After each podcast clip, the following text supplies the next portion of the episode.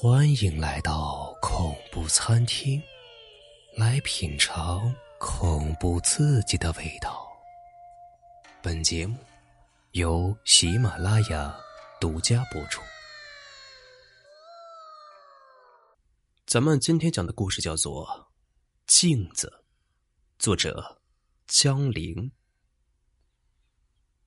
妻子怀孕已经快三个月了。腹部也已经微微隆起。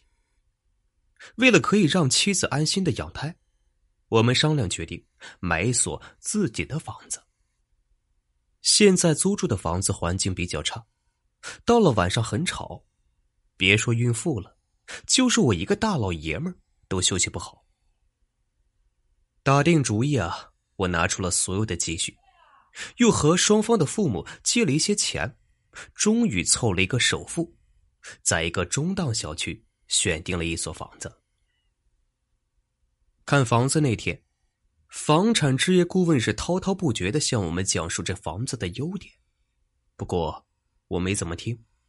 说实话，这房子不错，位于八楼，采光也很好，而且这个中档小区的环境和绿化都是不错的，环境优美、舒适宜人。当然了。最吸引我的就是价钱。置业顾问说是原房主啊，出于急事卖房，所以啊才便宜些。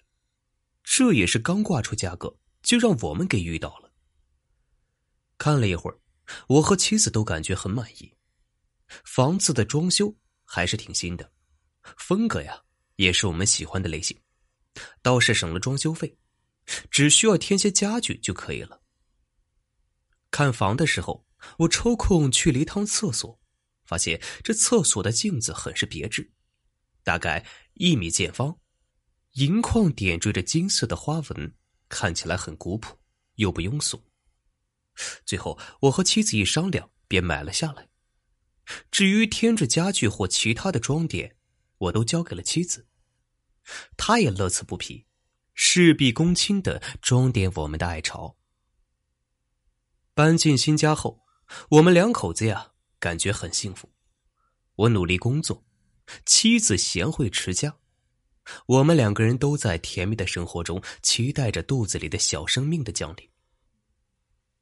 一个星期之后，这天我下班有点晚了，大概十点多才到家。打开家门，却发现屋里黑乎乎的，没有开灯。我有点疑惑。平时无论我下班多晚，这妻子都会做好菜，边看着育儿经边等着我。我随手打开了灯，去了卧室，发现卧室里也是黑漆漆的。打开灯，就见床上被子蒙着一个人。我以为是妻子身体不舒服睡着了，于是我过去悄悄的把被子掀开一个小角。只见妻子突然叫了一声。等看清是我之后，才松了口气。我刚想问他要做什么，他却先开口道：“老公，我怎么感觉这房子不对劲呢？好像，好像不只有我们两个人。”我一愣，有点没有听明白。啥意思啊？难道进贼了吗？妻子摇了摇头说。刚才我擦脸的时候，看到镜子里的我，竟然笑了，而且笑得很恐怖哎！我哑然失笑，这妻子在和我讲鬼故事吗？还是他昨天晚上又独自看恐怖片了呢？于是我安慰道：“哼，你自己对自己笑有什么恐怖的呀？你又看电影了吧？你都怀孕了。”就别再看恐怖片了，万一将来我儿子胆小怎么办？可都是你害的，老公。妻子忽然大声的打断了我，有点激动的说：“当时我根本没有笑，哎，那一定不是我。”我疑惑的看了妻子一眼，很少见她这么激动。为了让她情绪稳定，我抱着她又安慰了几句。然后让他好好休息，我去给他做点吃的，出了房间，我下意识的走进了厕所，打开灯，厕所里空荡荡的。我小转了一圈，就走了出来。但我刚要关灯的时候，就顿住了。刚才我在厕所里转了一圈，好像镜子里没有映出我。我疑惑的走了回去，当时没有留意，只是余光一扫。按理说，即使是余光，那么大一面镜子，一个人影走过去也很明显啊。回到镜子前，我看着镜子里的我，苦笑一下。这不就是普通的镜子吗？自己吓自己而已。于是我关上了灯，去给妻子做晚饭。打完饭之后，我打算洗个澡，妻子却说什么都要和我一起洗。进了浴室，他三下五除二的几分钟就洗完了，跑回了卧室。把我刚萌生的一点想法给浇灭了。我刚要继续洗，却发现这镜子好像不太对呀。刚才光想着那些乱七八糟的事情了，都没有留意这充满水蒸气的厕所中，镜子上竟然没有水蒸气，还是那么干净，一点也不显得朦胧。我用手在镜子上擦了两下。发现这镜子竟然不沾水，一点细微的水痕都没有留下。这是什么原理？难道是最新的发明吗？第二天上班的时候，我把这事啊和同事一说，同事们七嘴八舌，说什么的都有。最后，我旁边的同事告诉我，在这个世界上，还是宁信其有比较好。于是塞给我了一张大师的名片，据说有点道行。我也没有在意，随手揣进了兜里。说实话，对于这种风水命理之说，我还是不太信的。当然，老祖宗研究出来一定有他的道理，只不过我认为没有那么神奇而已。晚上依然是加班，加到十点多。等我到家。发现这灯啊是开着的，但是并没有见到妻子。我急忙走进卧室，只见妻子用被子裹着自己，靠坐在床头上，身体还在微微的颤抖。我以为妻子身体不舒服，赶紧问她怎么了。妻子见我回去，忽然扑向我的怀中，颤抖的说：“老公，厕所有人。”我心里咯噔一下。疑惑的走向厕所，厕所的灯是开着的。我深吸了一口气，猛然打开了门。厕所里确实有一个人突兀的出现在我的眼前，把我吓了一跳。但等我看清之后，身体更是僵硬的微微颤抖起来。厕所里，竟然是我的妻子。此时，他就蜷缩在角落里，一脸的惊恐状。见我开门进来，妻子急忙对我说：“老公，房间里有个人。”我站在原地，茫然无措。怎么会出现两个妻子呢？但我很快缓了过来，急忙又跑回卧室，但卧室里却是空空如也。哪里还有妻子的身影呢？难道撞鬼了吗？我害怕的同时，心里又安心了一点。卧室里的是鬼，那厕所里的一定就是妻子，没错了。于是我又走进了厕所，但此刻厕所中竟然没了人影。我愣住了，这到底是怎么回事啊？整个房间都变得空荡荡的，没有一丝的声响。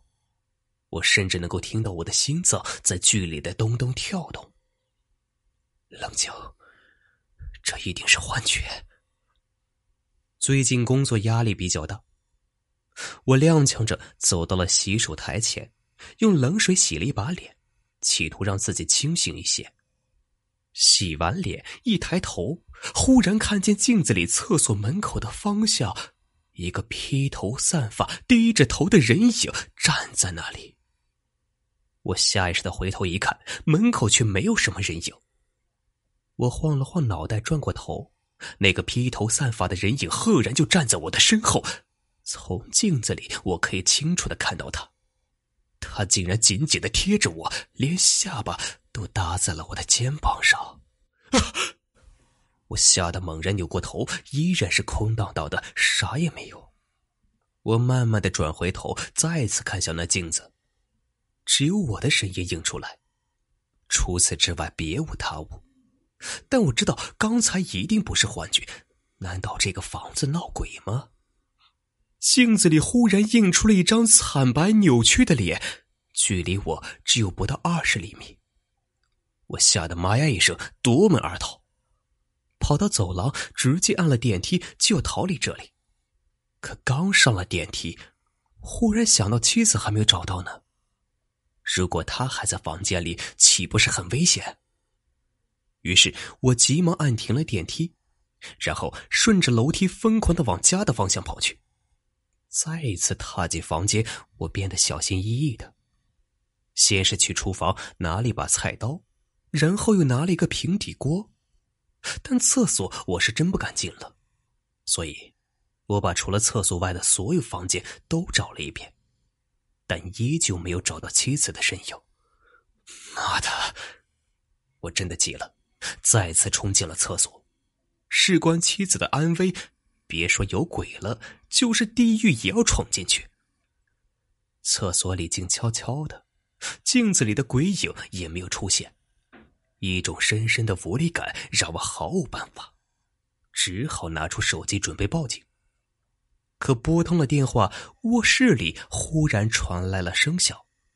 我急忙跑过去一看，就见妻子打着哈欠，伸着懒腰，从床上坐了起来，看见我进来，还露出了一丝甜美的微笑。老公，你回来了，怎么把锅都拿出来了？你在做饭吗？然然，你跑哪去了呀？我到处都找不到你。妻子疑惑的看了我一眼，找我？我一直在睡觉啊。难道这一切都是我的幻觉吗？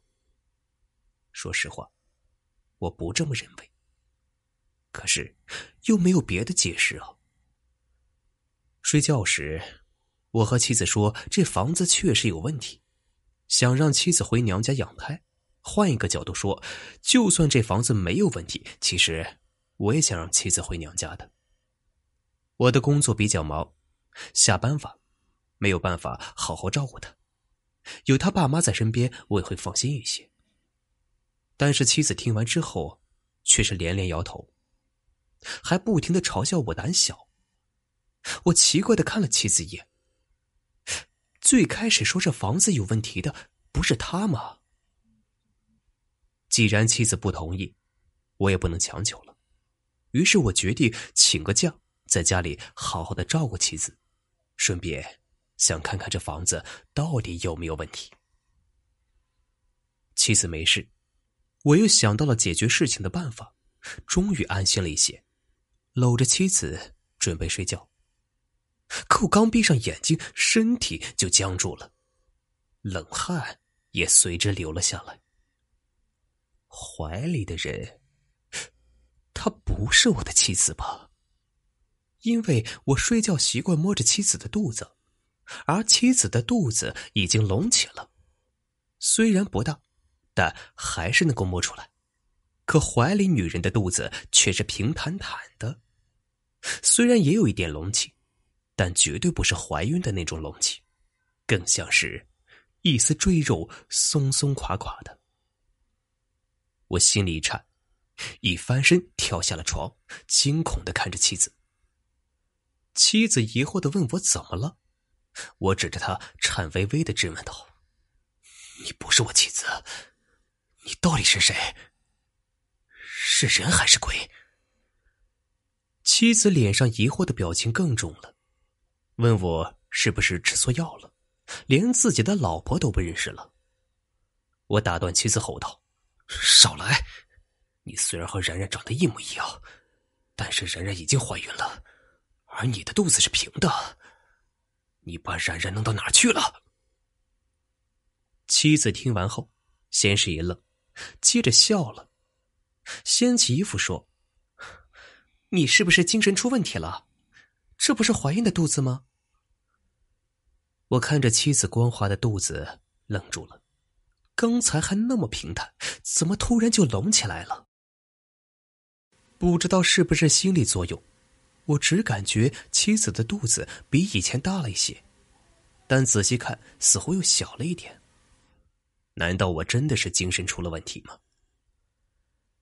我木然的爬上床，但刻意和妻子保持距离，妻子也没有在意，我们就这样沉沉的睡去了。第二天，我没有去公司，而是悄悄的拿着之前同事给的名片。按照上面的地址去找那个所谓的大师。我也不知道自己是不是病急乱投医，但有办法总比没有好。很快，我就到了名片上的地址位置，但却完全超乎了我的想象。我本以为所谓的大师会在一个幽深安静或是比较神秘的地方。但我现在却站在了市里最繁华的 CBD 商业街。大师的工作地点竟然这么高端，而要见所谓的大师，竟然还要排队。我足足排了一个多小时才见到了大师。他和我年龄相仿，最多大我两三岁。大师自称姓赖。看了我一眼之后，对我指了指他办公室的沙发，示意我坐下，然后直接开口说：“我看你印堂发黑呀。”我脑子里一句神棍差点脱口而出，这不是所有算命先生的固定开场白吗？但我还没有说话，赖大师又说道：“不过你不用担心，我按照你之前的电话里给我的八字算出来了。”你的孩子是一个福将，他出生时会救你一命的。好了，别耽误时间了，下一个。我差点没忍住过去揍他一顿，但还是压下了火气道：“赖大师，我妻子刚怀孕不到三个月，孩子出生还早呢。”什么？赖大师眉头一皱，又开始眯着眼睛算了起来，嘴里还喃喃的嘀咕着。难道不是一件事？嗯，那你可真够倒霉的。足足算了四五分钟之后，才睁开眼，问我道：“呃，你住哪里啊？”我把详细地址报给了他，然后急忙问道：“怎么样，赖大师？我的住处有什么问题吗？”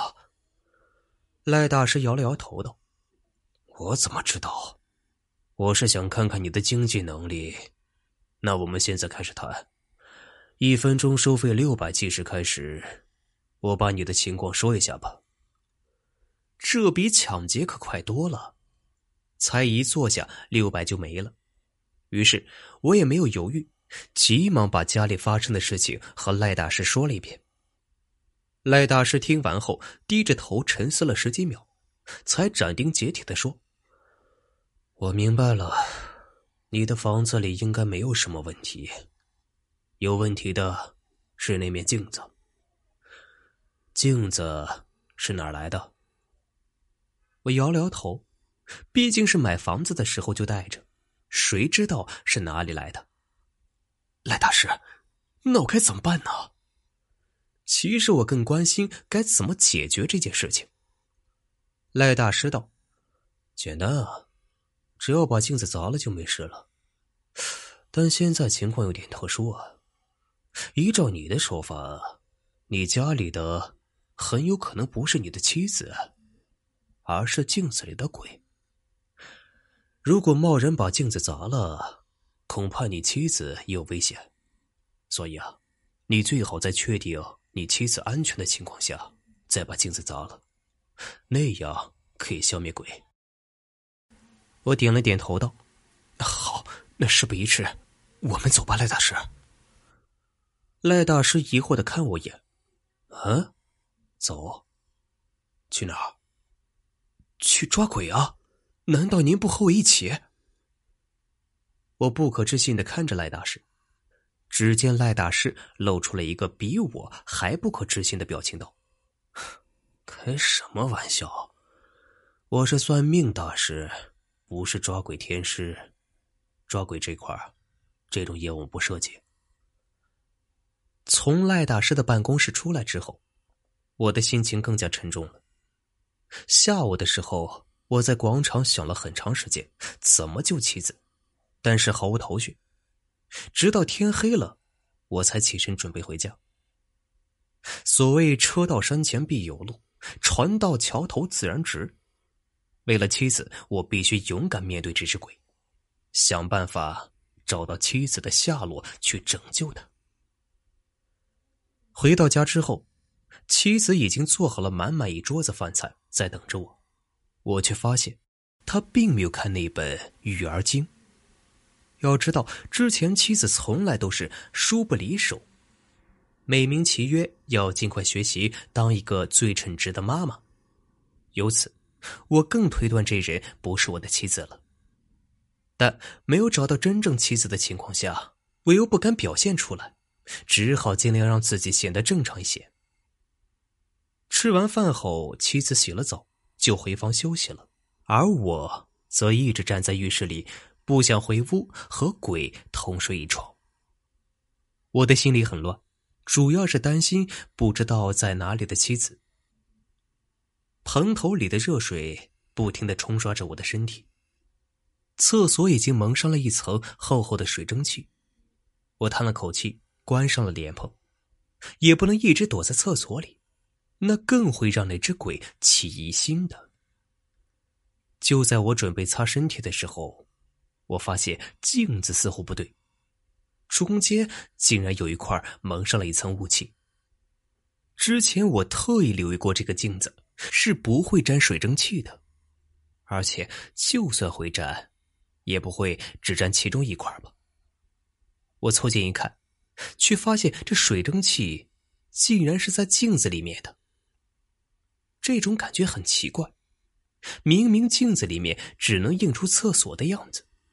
但却好像在镜子里面的厕所，镜子蒙上了水蒸气。远处看，似乎就是镜子外表蒙上了一层，只有凑近了看才能看出来，像是反转了一样的感觉。就在我好奇的望着镜子里面的水蒸气的时候，忽然水蒸气上出现了一道划痕，下一刻，镜子里出现了一个“然”字。我的心不安的跳起来。妻子叫李然，难道是妻子写的吗？可，这只是一面镜子呀，难道？我不可置信的看着镜子，难道妻子就被关在了镜子里，所以才一直找不到吗？想到这儿，我兴奋的拿起了一瓶沐浴露，就砸碎镜子，但我刚举起手。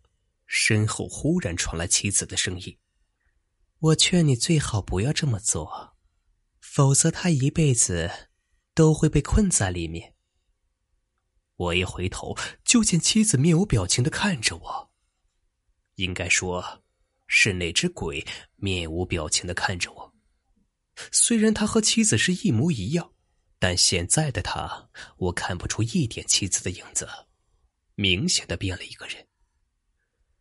果然，妻子被关在这里。我恐惧，但充满勇气的质问道：“你为什么要害我妻子？我们和你无冤无仇。”女鬼似乎听到了什么笑话一样，哈哈大笑起来，接着笑声一停，冷冷的说道：“我这是为你好啊！你妻子生完孩子之后，就会变成黄脸婆，变得难看。”身材走形，到时候你一定就不会爱她了。什么狗屁逻辑！我刚要冲过去，女鬼忽然人影一晃，变成了之前我在镜子里看到的鬼影，披头散发，惨白而扭曲的脸，吓得我停在了原地，不敢再前进一步。女鬼看了一眼镜子，道：“你就当我是你妻子不行吗？我可以变成任何模样，满足你的各种幻想，而且不用付出任何代价，这样不好吗？”这么说着，女鬼果然不停的变化，虽然都是我不认识的人，但个个都是漂亮性感的美女，让我眼花缭乱。我摇了摇头，坚定的说道：“放了我妻子！如果你非要杀的话，就杀我好了。我妻子还有孕在身，求求你放了她吧。”女鬼听我这么一说，忽然变成了扭曲的模样，瞬间冲到了我的身边，掐住了我的脖子，厉声道：“哪个男人不好色？你们男人没有一个好东西。”你这么想死，我就成全你。我努力喘着气，断断续续的呻吟着。对，男人都好骚，我也不例外。但起码我知道“责任”二字，知道什么该做，什么不该做。我不知道你经历了什么，但你不能因为某个人的过错就恨所有的男人。女鬼听完我说完，似乎顿了一下。手上的力气也松了一些。下一刻，我竟然看到女鬼的脸上流下了两行清泪，嘴里喃喃道：“那么爱他，为了他我放弃了一切，还为他生了孩子。为什么他还要背叛我，和别的女人勾三搭四？为什么呀？”见这种情况，我急忙趁热打铁。他伤害了你，让你死的不甘心，那你就眼睁睁的看着我和爱人阴阳相隔吗？感觉到女鬼手上的力气越来越小，我继续说：“男人会欣赏美女，这是男人的通病。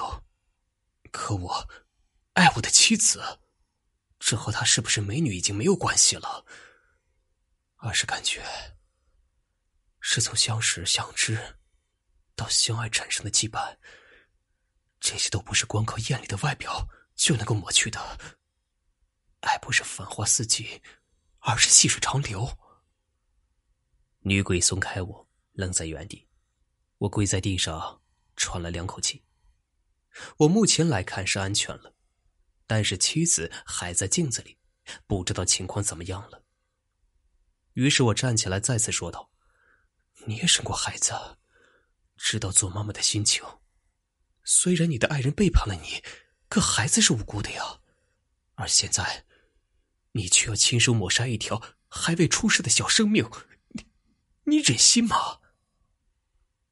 女鬼木然的看着镜子，片刻之后，忽然转过头，对我说道：“我的孩子，他叫叶心。如果你看到他，请替我和他说声对不起。”我没有尽到一个做母亲的责任。说完，女鬼就回到了镜子里。但就在我以为尘埃落定，他要放了我妻子的时候，厕所忽然冲进一人，大喊道：“兄弟，别怕，我来帮你了。”我定睛一看，竟然是赖大师。赖大师一眼就看到了女鬼，然后手忙脚乱的拿出了一张符纸，冲向女鬼。接着把符纸贴在了女鬼的头上，向镜子上按去。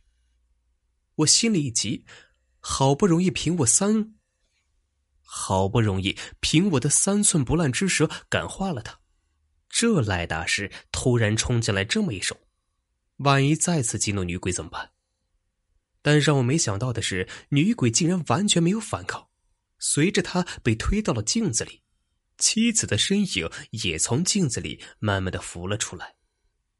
我急忙接住妻子，把她抱在怀里。等女鬼完全进入镜子之后，赖大师从包里掏出了一个榔头，就砸向镜子。只听镜子咔嚓一声，裂了几道痕迹，但竟然没有碎。随即，镜子里又出现了女鬼的身影。赖大师刚要再砸，我急忙拦住他。就见镜子里的女鬼对我露出了一丝微笑，随即变成了一个普通少妇的模样，对我挥了挥手，接着镜子碎了一地。我把晕过去的妻子放在卧室后，穿上衣服，带着赖大师来到了客厅。赖大师，你是怎么进来的？我明明记得我回来的时候已经顺手关上了门。赖大师故作高深的看了我一眼。哎，我可是救你一命啊！你还在意这些细节？这区区一个防盗门，哪里能难倒我赖大师啊？我听了差点没哭出来。随便进别人家，能不在意吗？对了，你怎么又过来了？之前不是说不涉及捉鬼这块业务吗？赖大师挠挠头，竟然叹了口气道：“唉，算是业务拓展吧。你走之后，我算了一下，感觉你不是鬼的对手，所以啊，就赶了过来。毕竟这是我们修道之人的责任嘛。呃，好吧，不管怎么说，谢谢你啊，赖大师。谢什么？又不是免费的。”过了几天，我打听到了叶欣的下落。他今年已经是十岁，他今年已经是十岁的小男孩了。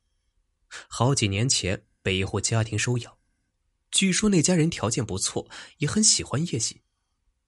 我去看了叶欣几次，也和他说了几句，发现他性格很好，和正常孩子一样。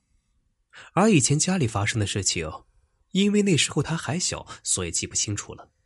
也没有在心里留下什么阴影。